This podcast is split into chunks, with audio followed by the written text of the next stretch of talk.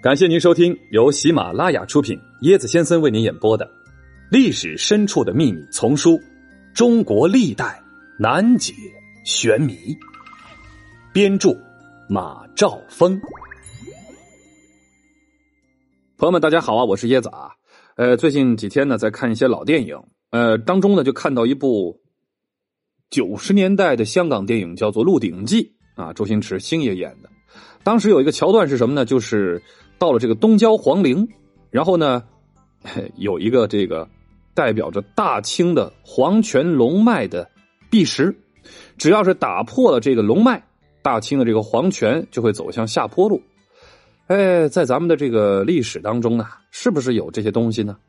有没有什么这种标志物、建筑物代表着这个皇权的国运呢？哎，在历史上还真有。今天呢，椰子和大家聊一聊一尊宏伟的木质佛塔。这座佛塔是由皇家修建的，毁于大火之后，修建它的皇权就真的开始走向了衰亡。难道真是塔毁国败的预言显灵了？我们一起来了解一下通天宝塔之谜。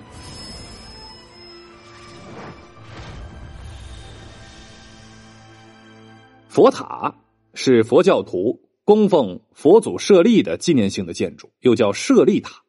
哎呀，是这个早期佛寺中最重要的宗教建筑。在中国历史中，耸入云端的高塔曾林立于辽阔的华夏大地。其中呢，最高的木结构佛塔，当属高达一百三十六点七米的北魏洛阳永宁寺木塔。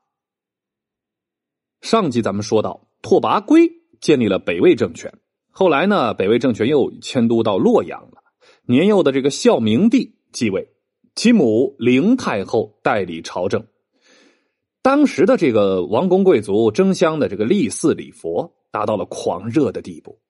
南朝的梁政权又号称承传了中华正统，所以急于树立权威的这个太后啊，她姓胡啊，胡氏胡太后不甘人后，倾国家之财力物力。集中当时在建筑、雕塑、美术、佛教文化等方面一流的人才，选择在这个洛阳城最繁华的地段哪儿啊？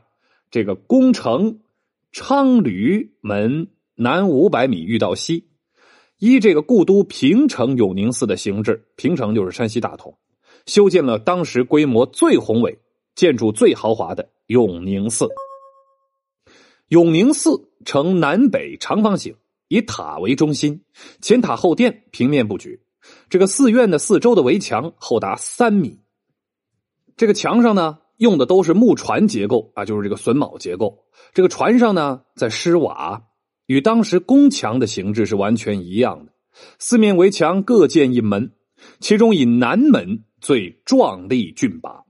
南门佛塔、佛殿等主要建筑是自南向北依次纵贯在中轴线上。这两厢僧房上千间呢，寺内建筑处处以豪华大气的格调，体现着皇家特有的高贵与尊荣。其中，有以雄筑在寺院中心的木结构佛塔最负盛名。永宁寺由这个北魏建筑师殿中将军郭安兴设计，历时两年建成。这座木塔以其惊人的体量和高度。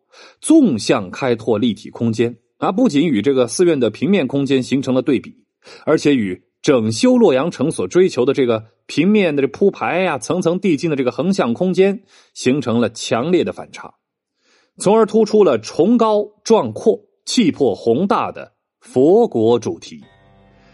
巍然耸立的巨大塔身，直插霄汉的金色刹，把现实生活中的人们呢。带到了这个更高更美的一个佛国境界。永宁寺塔，这个塔身是楼阁式的九级四方形，自下而上层层收分啊，层高逐层递减，每面各九间，皆设三门六窗，许以朱漆红色的漆。这朱漆大门上是有鎏金弦谱手以及五行排列整齐的鎏金铜钉。第一层二十四扇门。便有五千四百枚呀！塔刹处是有能容二十五壶的鎏金铜制的宝瓶，在这里呢，叶子给您解释一下啊。那塔刹是什么呢？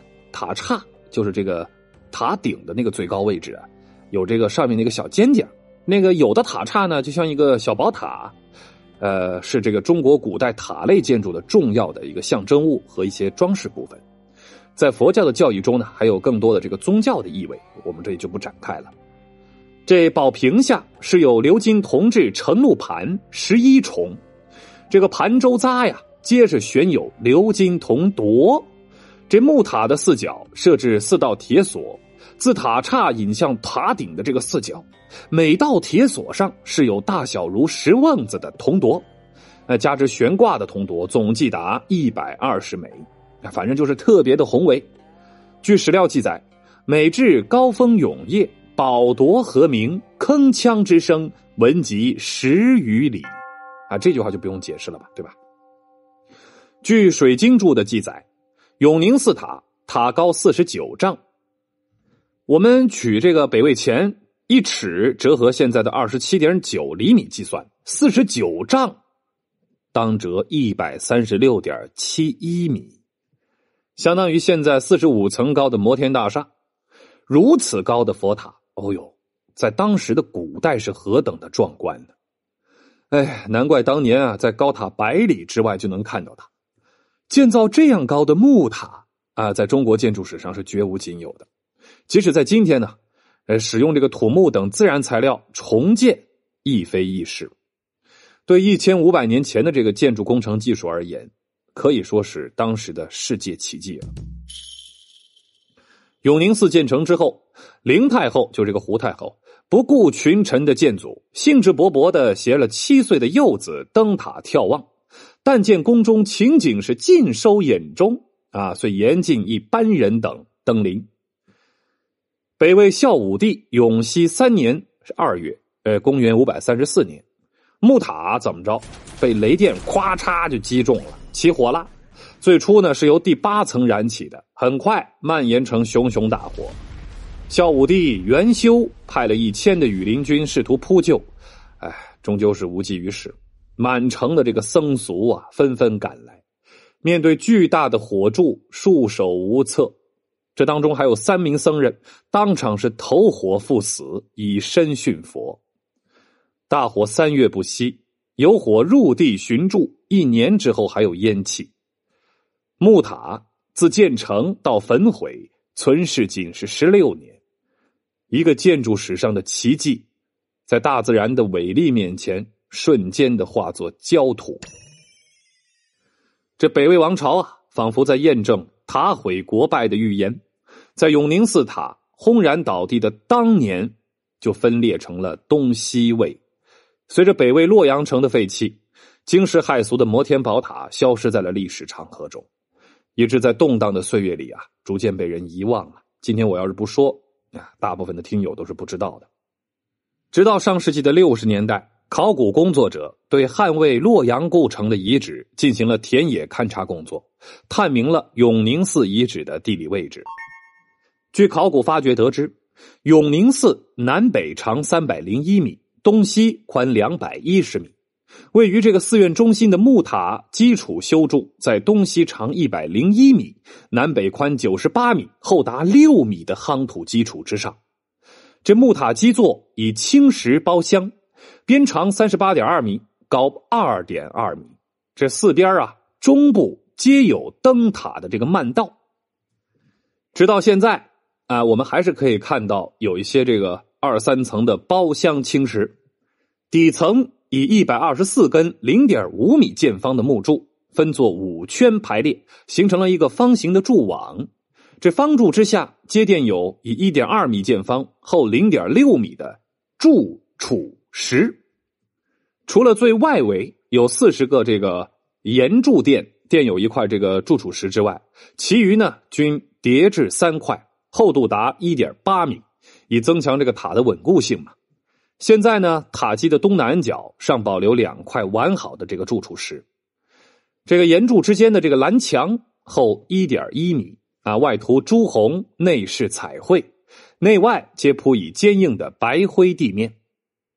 中心是木柱与土坯混合砌成的实心塔柱，面阔二十米啊，残高六米。这土坯内残存了许多的碳化木柱及硫化的土坯，这说明当时这个木塔焚毁的时候，内部的温度极高。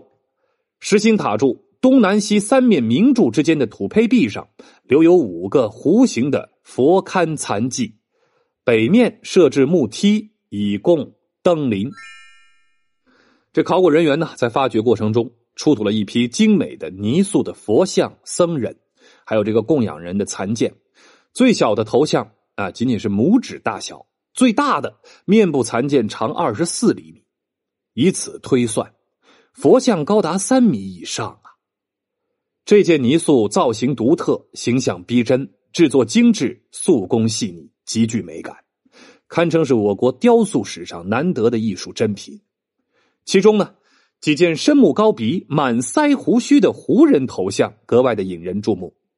这是北魏时期中西方文化交流的实物证据。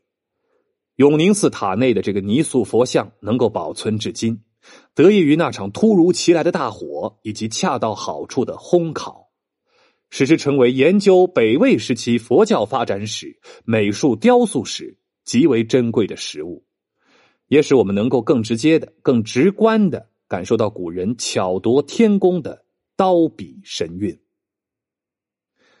永宁寺和永宁寺塔书写了中国建筑史上不朽的传奇。虽然一场天火呀，使之化作了一缕青烟，哎，如同建造它的北魏王朝一样短命而亡，但它冲天而起的雄浑的气势，前无古人后无来者。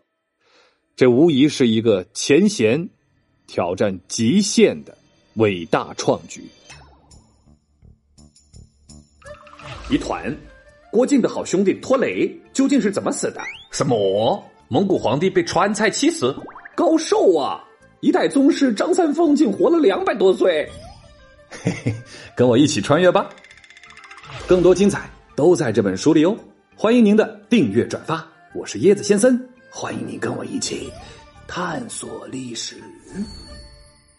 本集的趣味链接：佛塔的起源。佛塔。那最早是用来供奉和安置舍利、经文和各种法物，由塔基、覆钵、平头、杆、伞五部分组成。最初的形式呢是圆家，就是埋这个遗体或者是舍利于土中。根据佛教的文献记载，佛陀释迦牟尼涅盘之后火化形成舍利，被当地的八个国王收取，分别建塔加以供奉。东汉时呢。随着佛教的传入中原，佛塔的建造也就开始了。我国早期的佛塔基本上呢都是中国建筑形式的楼阁式塔，其次才出现了这个覆钵式、密檐式、金刚宝座塔等等等等。